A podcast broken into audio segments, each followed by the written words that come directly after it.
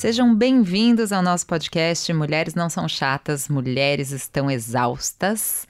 Estamos aqui hoje para entrevistar Raquel Seabra, que me traz um problema. Já vou começar contando um problema, Raquel, que é o seguinte: é, como esse é um, um, programa, né, de rádio, um podcast, que tem uma conexão Brasil-Portugal, né, que se apresenta em todos os episódios, às vezes eu tenho um problema de tradução das palavras. Então, quando eu falei, vou apresentar a Raquel, eu falei, como é que eu vou trabalhar com isso? Por quê? A Raquel, de formação, é gestora. Gestora, no Brasil, se diz administradora. E o trabalho da Raquel é ser administradora na Sograp. Que eu falei, gente, como é que fala agora isso no Brasil? Como é o nome de uma administradora? Você sabe responder isso pra gente? Raquel Seabra, seja bem-vinda. Olá, Ruth, muito obrigada. É um prazer estar aqui. Como que a gente fala administradora, o cargo no Brasil? É diretora, né? Sim, deve ser diretora. É Big Boss em inglês, né? é Executive Board Member. Olha Sim. só que chique. É, é. É, um, é, é, uma mulher muito chique. Mas olha só, é, apresentando a, a, Raquel, que é, acho que aqui a gente tenta fazer a coisa de forma muito informal. É, acho que acima de tudo, uma mulher inspiradora, para mim, especialmente. É, é uma grande profissional para quem, né, quem é ouvinte brasileiro que não sabe do que a gente está falando de Sograp. Sograp é uma das maiores empresas de vinho do mundo, né? Então juntar mulher com sucesso, com vinho, essa coisa maravilhosa junto. Mas a Raquel é a primeira administradora mulher da Sograp, o que eu acho que é uma coisa muito simbólica. E eu peço licença para a gente começar esse nosso episódio lendo um trechinho de um livro da Virginia Woolf. Na verdade, esse livro aqui é uma coletânea de, de alguns artigos que a Virginia Woolf escreveu e palestras que ela deu ao longo da vida, que eu acho que ela inaugura, né, ela abre com chave de ouro essa nossa conversa. Então, isso aqui é de 1931 e a Virginia Woolf disse o seguinte: Na verdade, creio, levará ainda um bom tempo até que uma mulher possa se sentar para escrever um livro sem se deparar com um fantasma a ser assassinado, uma rocha contra a qual arremeter. E se essa é a situação na literatura, a mais livre das profissões para as mulheres, qual é a situação nas novas profissões nas quais vocês estão ingressando pela primeira vez? Raquel Seabra, qual é a situação nas profissões nas quais estamos ingressando pela primeira vez? Tá fácil? Oi, um, é uma pergunta difícil, Ruth. Um, eu acho que é preciso muita coragem e às vezes um bocadinho de até de ingenuidade para aceitar para aceitar estes desafios e, e, para querer seguir estes caminhos e para querer fazer carreira uh, se calhar no mundo corporativo. Sim porque não não é fácil. Eu acho que tive a sorte de crescer em ambientes que sempre promoveram a meritocracia e, portanto, em que a questão de género não era tão marcada. E depois fiz carreira em consultoria numa empresa multinacional e, portanto, eh, tende, ou seja, não havia, não se sentia tanta discriminação e hum, ali o, o, que se, o que se valorizava de facto era, uh, era o mérito e quem é que era bom e quem é que conseguia chegar e progredir e crescer. Uh, e portanto, esse início de carreira eu acho que nesse sentido foi privilegiado e preparou-me para poder dar o salto mais tarde. Agora, de facto é difícil. Eu acho que se não começas, uh, se, não, se não cresces muito rapidamente no início da tua carreira, é muito fácil desde muito cedo atingires ali um, um teto invisível uh, em que se torna muito difícil progredir, porque ainda é um man's world, não é? Um, e, e, portanto, quanto mais tardares a dar esse arranque inicial, eu acho que mais difícil é chegar de cá acima. Ainda é difícil. Sabe que de tudo que você disse, tudo muito interessante, tem uma palavra que você falou no começo que me marca muito e que eu acho muito curiosa, muito curioso você falar isso. Você falou é necessário uma certa ingenuidade. É, e eu acho que é mesmo isso, né? Não sei, você conta pra gente por que você usou essa palavra, mas eu acho que às vezes, quando a gente aceita certos desafios, eu acho que isso vale para tudo, vale para homens e para mulheres. Às vezes, se a gente tem noção do porte do desafio, né, da quantidade de obstáculos que a gente vai enfrentar. Isso vale para muitas coisas, vale para quem vai morar fora, você que já morou em cinco Sim. países, vale para muita coisa. Se a gente tiver noção de tudo que a gente vai encarar, a gente não vai. A gente exatamente, não aceita. Exatamente. Né? Eu acho que foi nesse sentido exatamente, que você estava dizendo. Completamente. E você sente que, que na sua carreira você aceitou desafios de forma ingênua? Ainda bem. Ainda bem. Sim, aceitei de forma ingênua e, e também muitas vezes uh, ignorei ou, ou, ou, deixei passar uh, comentários, uh, deixei, não liguei, não levei a peito determinadas atitudes que se calhar me podiam ter afetado, não é? Se calhar não percebi, se calhar outra pessoa tinha percebido e eu fui demasiado ingênua também, não percebi aquilo que me estavam a querer dizer ou que, que estavam a tentar insinuar. Uh, mas se calhar isso foi bom, porque havia pessoas ali que se calhar me queriam pôr uh, noutro. Uh, me queriam pôr no meu lugar, não é? E se calhar o meu lugar era aquele onde eu devia estar. Um, e portanto é isso, é no fundo não ser um bocadinho imune ao que nos vem do exterior. Uh, para o bom e para o mal, mas, mas eu acho que neste caso ajuda, não é? Porque ajuda a avançar sem, sem pensar muito, acreditando que vamos conseguir. O Raquel, tem uma história sua que eu adoro e acho que tem tudo a ver com essa conversa de ingenuidade, que é quando você, né, foi não sei se é que termo que a gente usa, promovida. Promovida. Promovida, sim. né? Mesmo dentro da Sograp até virar administradora, né? Então, para quem não sabe, é realmente um cargo de extrema importância, de Sim. lidar com coisas no mundo inteiro e, enfim, a única mulher e mais jovem do que a média, né? É, eu acho que você teve uma questão de ingenuidade muito grave acerca de um tema no Brasil chamado banheiro e no, em Portugal chamado casa de banho. Você quer contar essa história pra gente? É muito engraçado. Eu, eu acho que é um. É é algo que deve estar a acontecer em muitas empresas, não é? Porque há muitas empresas em Portugal e noutros países que estão pela primeira vez a ter mulheres uh, na administração. Portanto, imagino que seja um episódio que se pode estar a, a passar noutras empresas. Mas num, num dos, nossos, dos nossos edifícios, no piso da administração, havia duas casas de banho, lado a lado, que eram usadas indiscriminadamente pelos homens, uh, portanto, pelos meus colegas, porque só havia homens. Um, portanto, não havia a casa-banho das mulheres e a casa-banho dos homens. Eram, imaginem, duas portas lado a lado que eram usadas uh, indiscriminadamente pelo, pelos dois, pelos meus colegas. E, e, portanto, mas assim que eu fui promovida, na altura disse: Mas, mas como? Isto devia ser uma dos homens e outra das senhoras. E eles imediatamente puseram um S e um H uh, à porta de cada, de cada uma delas. E, mas é verdade, ou seja, até aquele momento, se calhar, nunca tinha havido necessidade de diferenciar as portas das casas de banho. Não é uma coisa tão simples uh, quanto essa. Ou, sei lá, depois isto passa. Isto acontece no, noutros temas, imagina, se calhar uh, temas tão simples como, isto não, não aconteceu comigo, mas um seguro de saúde para a administração por exemplo, até, até agora não precisava de incluir cobertura de parto. A partir de certo momento precisa de incluir cobertura de parto, não é? Um, portanto, as políticas das empresas têm, têm de sofrer uma grande transformação à medida que as mulheres vão sendo promovidas e participando mais, cada vez mais, uh, nos cargos de gestão.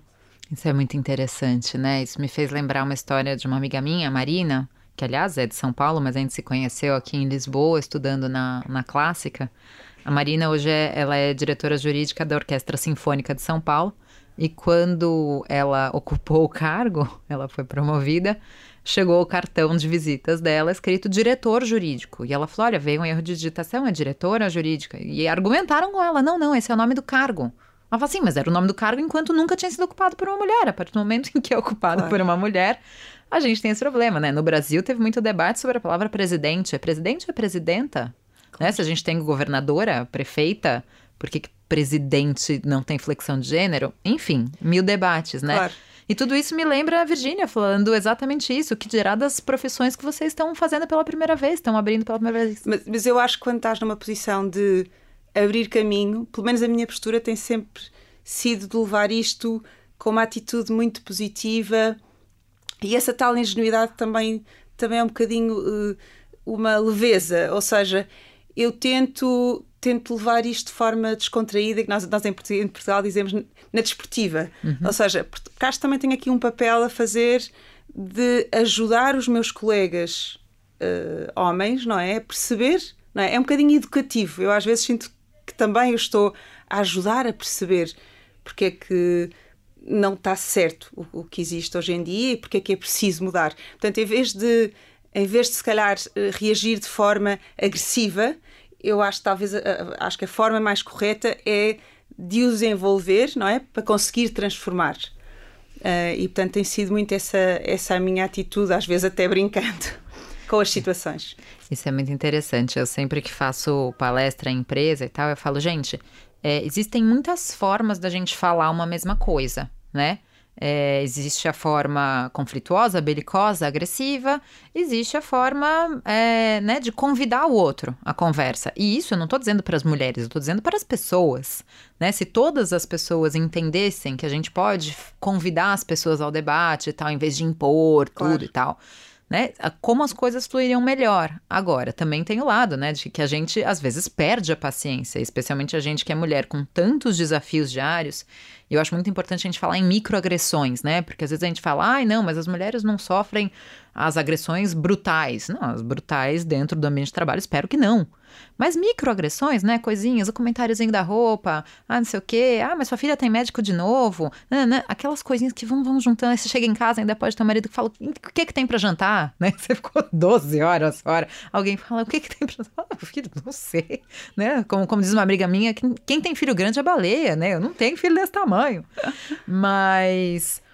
Mas como às vezes a gente perde a paciência, e eu acho que essa coisa da gente ser pedagógica, né? Que eu acho que todos nós devemos tentar ter, né, aí a, a respirar fundo, né, fazer a posição da meditação e ser pedagógico com os outros.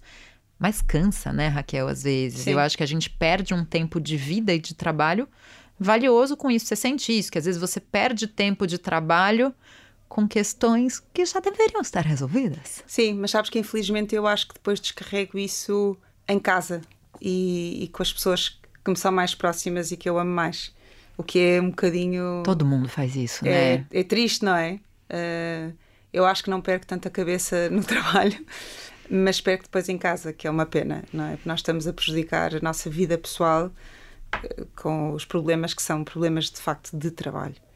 É engraçado, então já, né, ia, ia deixar para fazer essa grande revelação no segundo bloco, mas agora a gente já é. fala, né?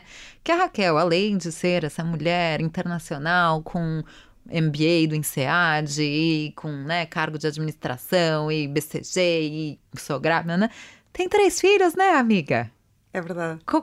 Tá, tá dando, tá dando para sobreviver? Exato, sobreviver, acho que sim. Focada apenas em não morrer, com um cargo de administradora, três filhos, pandemia, casa, tem, tem cachorro também? Tem um cão? Não, felizmente não. não. Tá, São tá. só três filhos. o que vale é mais ou menos 47 cães, né? Exato.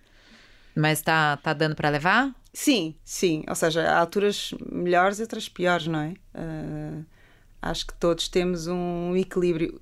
E o meu equilíbrio depende muito, e, e, é engraçado que tu falas disso no teu novo livro, e é um tema que eu, até ler o teu livro, nunca tinha pensado dessa forma, que, que é o apoio doméstico e a importância do apoio doméstico. E o meu equilíbrio uh, pessoal depende também muito desse apoio doméstico que nós felizmente tivemos a sorte de sempre ter em casa desde que temos filho, desde, desde que tivemos o nosso primeiro filho, e portanto, quando temos esse apoio doméstico bem controlado, a nossa vida, ou a minha vida e a vida do meu marido, é muito. Eh, é bastante equilibrada. Um, agora, por exemplo, estamos numa fase em que não conseguimos, esse, esse, esse apoio está, está desrompido e, portanto, estamos a atravessar uma fase mais, mais complicada. Um, mas, mas acho que é, ou seja, acontece, acontece a todos e esperamos voltar. Nossa Senhora, é, é impressionante, né? Eu, eu tô com 33 anos e eu acho que é essa fase que a gente tem muitas amigas nas carreiras ascendentes e Uh, vivendo desafios em geral. Muitas o desafio da maternidade, outras o desafio da separação, outras o desafio de tentar não deixar um casamento ruir, outras a tentativa de não surtar porque não casaram. Enfim, todo mundo nesse desafio que acho que né, na casa dos 30 se intensifica muito. É, e como é difícil conciliar uma carreira ascendente com qualquer um deles. É, mas com filhos, eu acho que a chave está e eu já eu tenho pensado muito nisto ao longo dos anos, está de facto na rede de apoio que tu consegues montar. Uhum. Seja uh, uma apoio doméstico uh, contratado, não é? Seja uma rede de amigos que se apoiam ou de amigas que se apoiam, seja pais, não é? Que têm essa disponibilidade, pais, tios, um, ehm, seja um marido que não trabalha, uhum. que acontece também, não é? Eh, se calhar não é tão vulgar em Portugal ou no Brasil, mas pode acontecer nos Estados Unidos. Um, e é fundamental, eu acho, para uma mulher ter uh, uma carreira profissional muito exigente e, e, ter filhos pequenos, não é? Conseguir ter filhos pequenos é muito, é muito importante ter esta rede de apoio. Um, e, portanto, se a, a rede falha, é, é, é vais, vais logo entrar em, em, desequilíbrio. É um colapso, é Exatamente. um colapso total. Exatamente. Mas é, é, muito curioso, né? Porque eu até no, no começo do livro eu falo isso, né? Será que a gente a gente algum dia vai conseguir achar que a nossa carreira não é concorrente da nossa vida pessoal? Porque assim, né? Ah, quem não, não, não tem um companheiro, ou não se casou, tal, se pergunta: será que eu não encontrei ninguém porque eu estou o tempo todo trabalhando? Mas sabes que eu não consigo, eu não consigo pensar na minha vida sem o meu trabalho. O meu trabalho define-me muito, portanto, eu seria uma pessoa insuportável se não trabalhasse. Uhum. Portanto, seria insuportável na minha vida pessoal, seria péssima mãe e péssima mulher. Frustrada, né? Exatamente. Portanto, não consigo conceber as duas, uma sem a outra. Eu sou o conjunto das duas. Agora, eu tenho é de arranjar e, e, e tenho de tentar conseguir que as duas coexistam de forma. Obviamente, nem sempre vai estar num equilíbrio perfeito, mas em média as coisas têm, têm de estar bem, não é? E esse equilíbrio é muito difícil, muito. né? É, porque é isso, é, é, quem, quem não casou acha que a culpa é porque trabalhou muito, quem é, separou fala, será que foi porque eu trabalhei demais? Quem tá casado e o casamento tá difícil fala, será que a minha carreira tá oprimindo meu marido?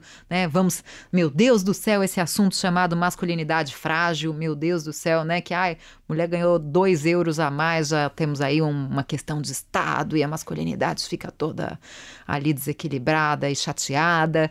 Mas enfim, aí quem tem filho fala: será que eu tô com a minha carreira perdendo tempo da infância das minhas crianças?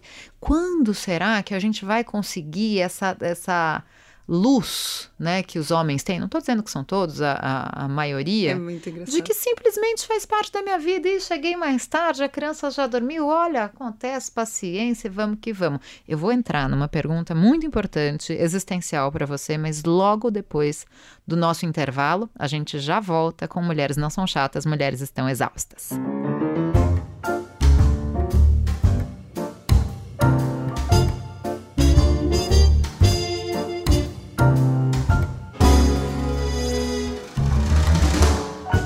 Estamos de volta com o nosso podcast Mulheres Não São Chatas, Mulheres Estão Exaustas, hoje com Raquel Seabra.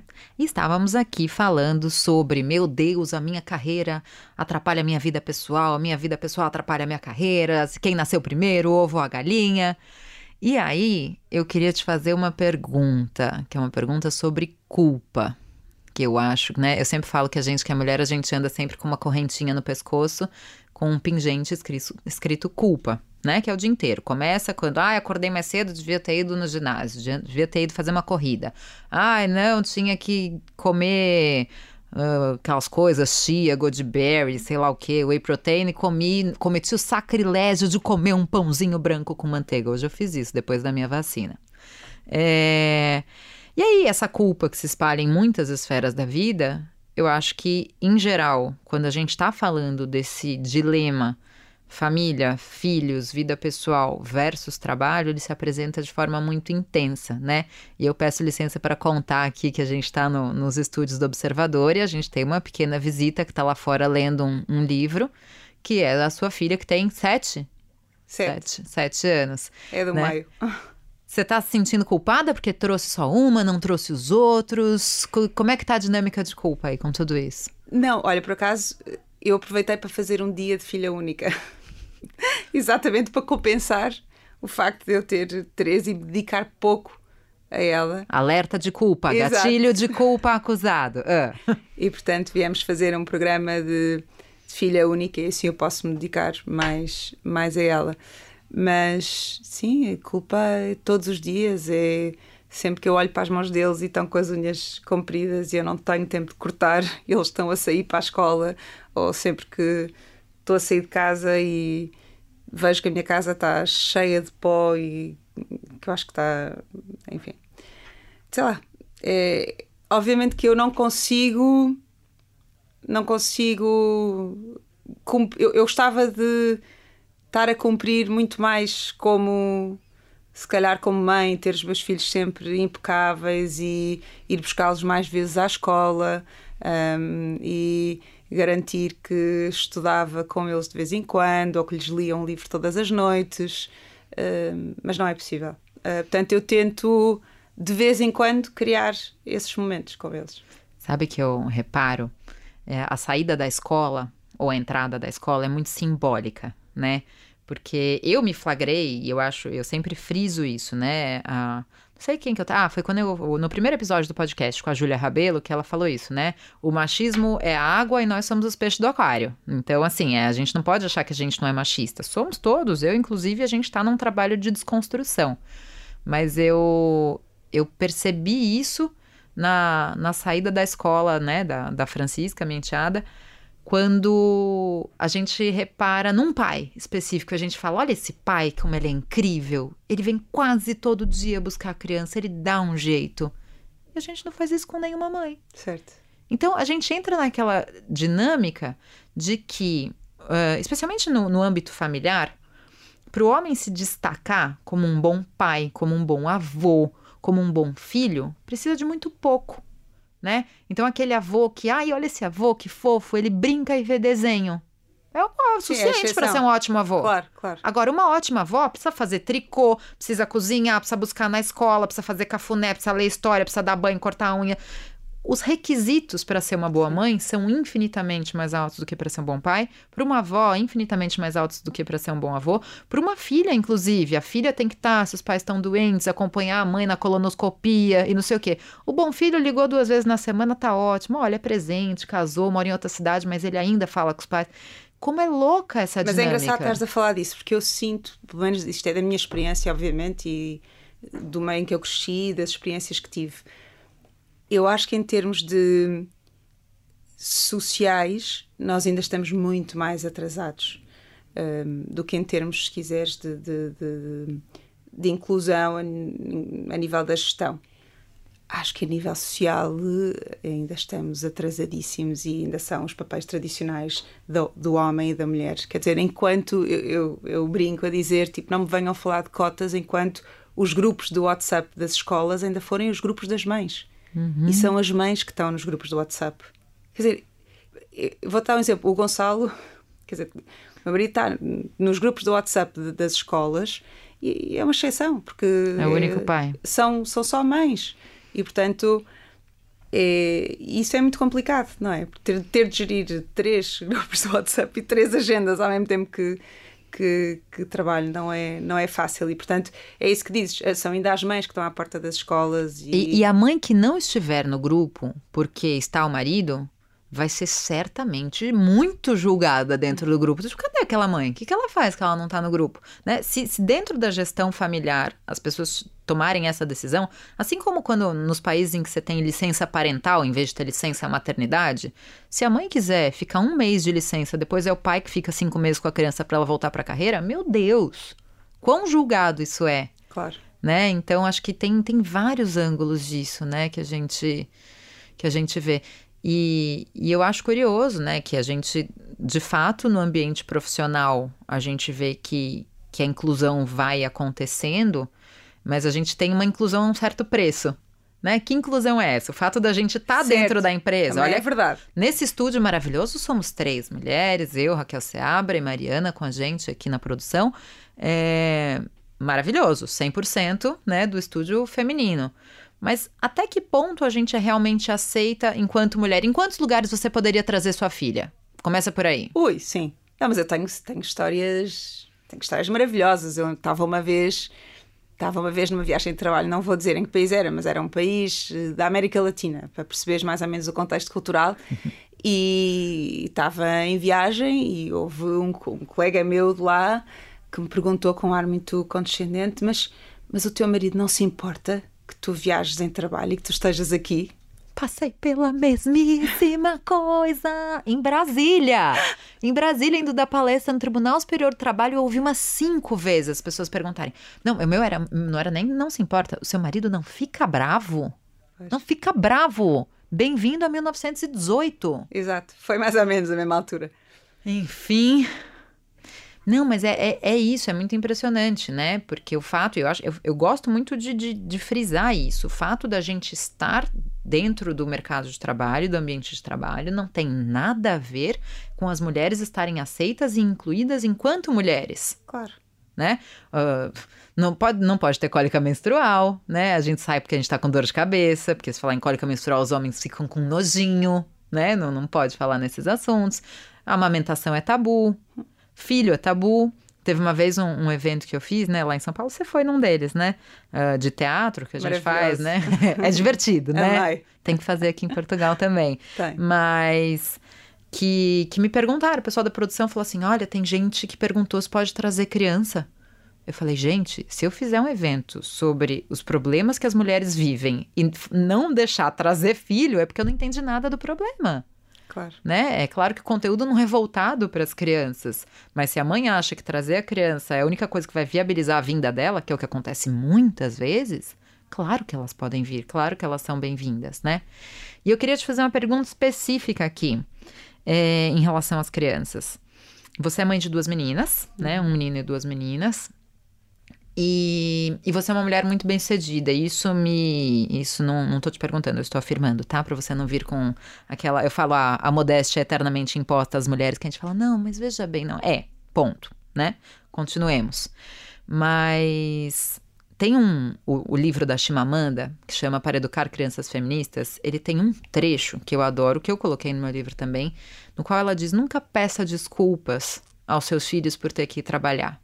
Mostre para seus filhos que você faz aquilo porque você gosta. Você pode nem ter paixão pelo que você faz, mas você gosta da liberdade que aquilo te dá, do dinheiro que aquilo te paga, de qualquer coisa, né? Então, para as crianças não crescerem. E eu fazia muito isso quando a Francisca era pequena. Ai, queria tanto nas férias, queria tanto ficar com você, mas tem que ir para aquela porcaria daquele escritório. E eu falei: não, ela tem que crescer com uma referência de que Olha, eu adoraria estar com você, mas eu tenho tanta coisa importante para fazer hoje. E, né, e mesmo falar, ah, com o dinheiro que, que eu ganho, a gente vai claro. tomar um gelado, vai tomar um sorvete.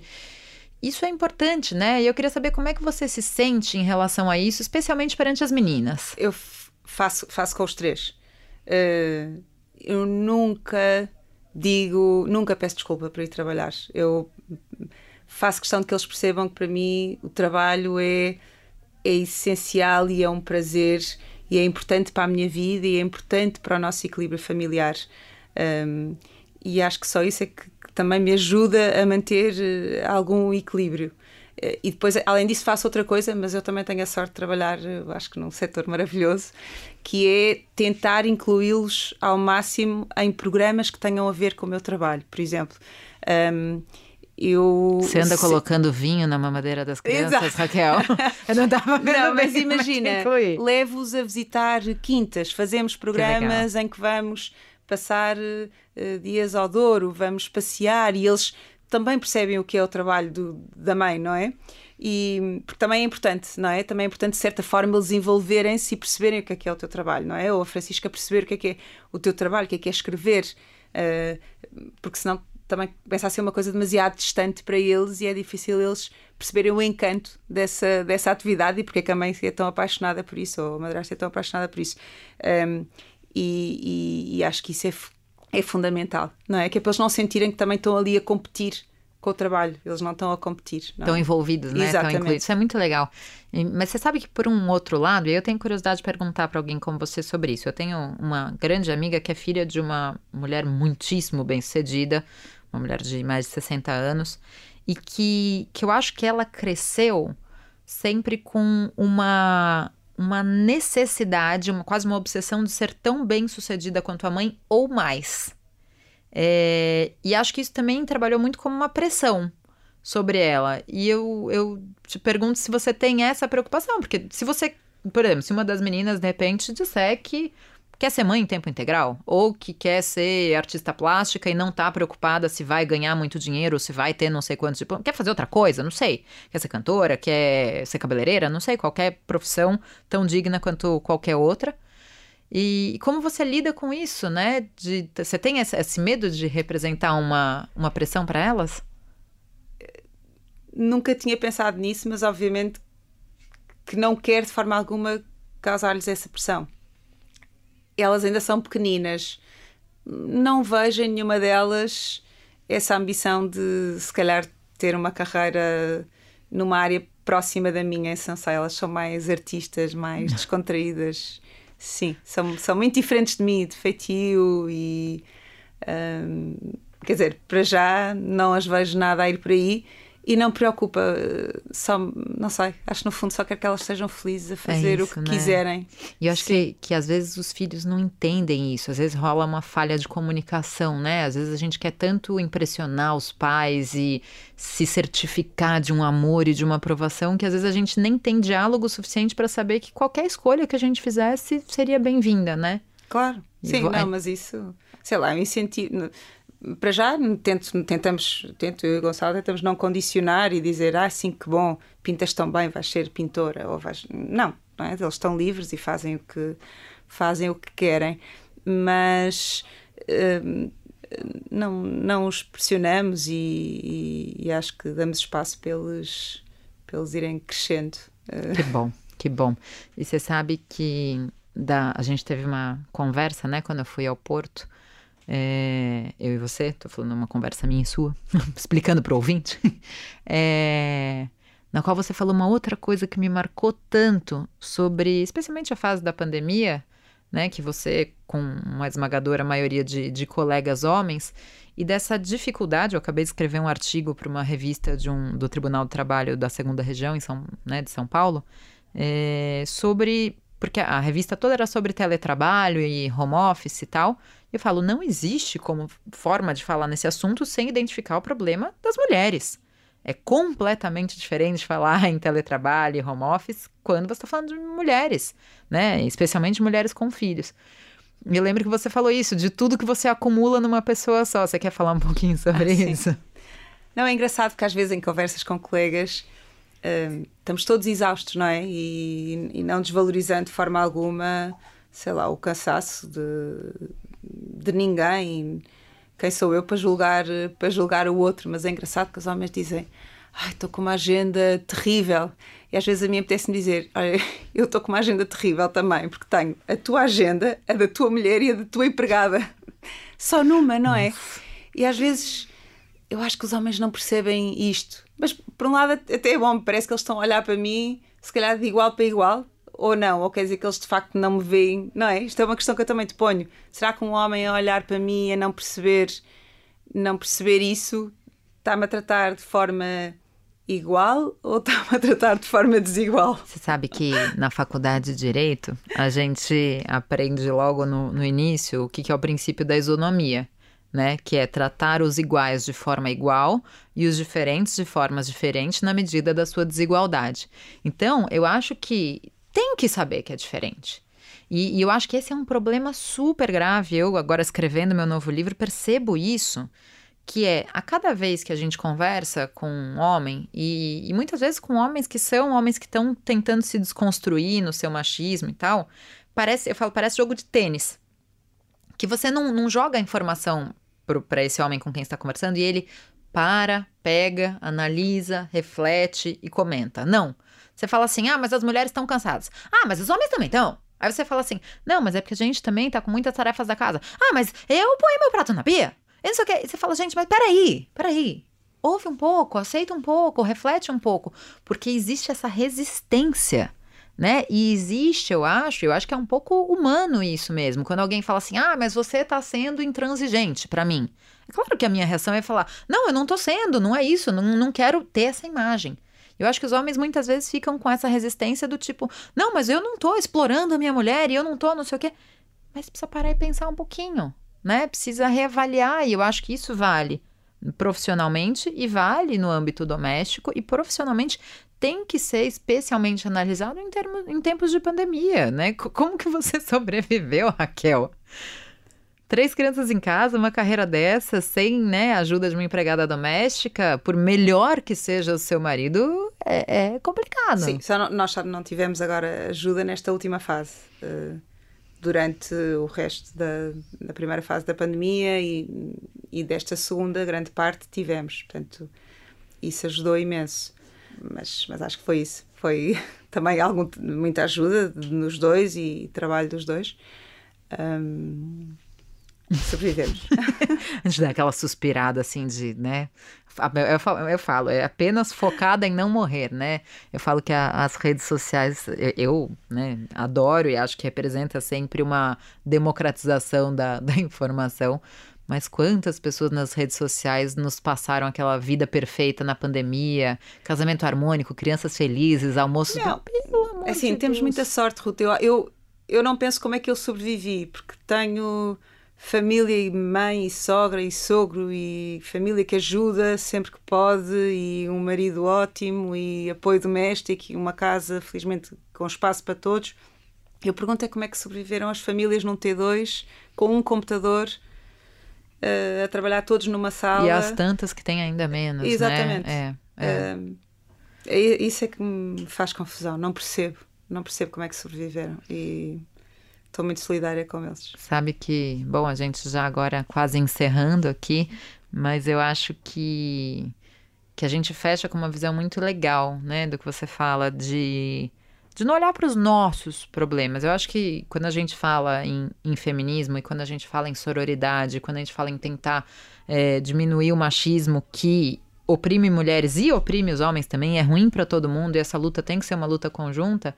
É, a questão essencial é olhar para os outros, né? Quando a gente olha só para os nossos problemas, ai, qual é o problema da Raquel enquanto administradora da Sograp? Eles são importantes? São. A gente tem que dar bola para eles? Tem.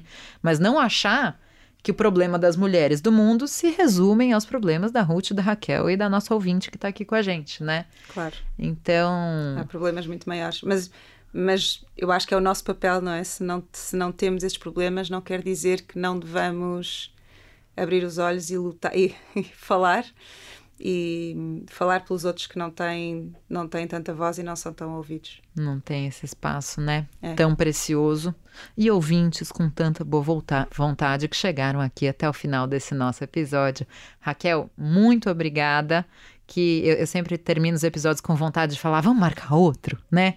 Enfim, um dia a gente vai fazer gravações com uma Imperial, né? Um chopp no Brasil, ou um, um fino no Porto, ou um copo de vinho. É que começava com uma cerveja para depois progredir okay. para um, um vinho, tá bom? Mas o próximo a gente grava com vinho. Obrigada a todos os ouvintes e até o próximo. Mulheres não são chatas, mulheres estão exaustas.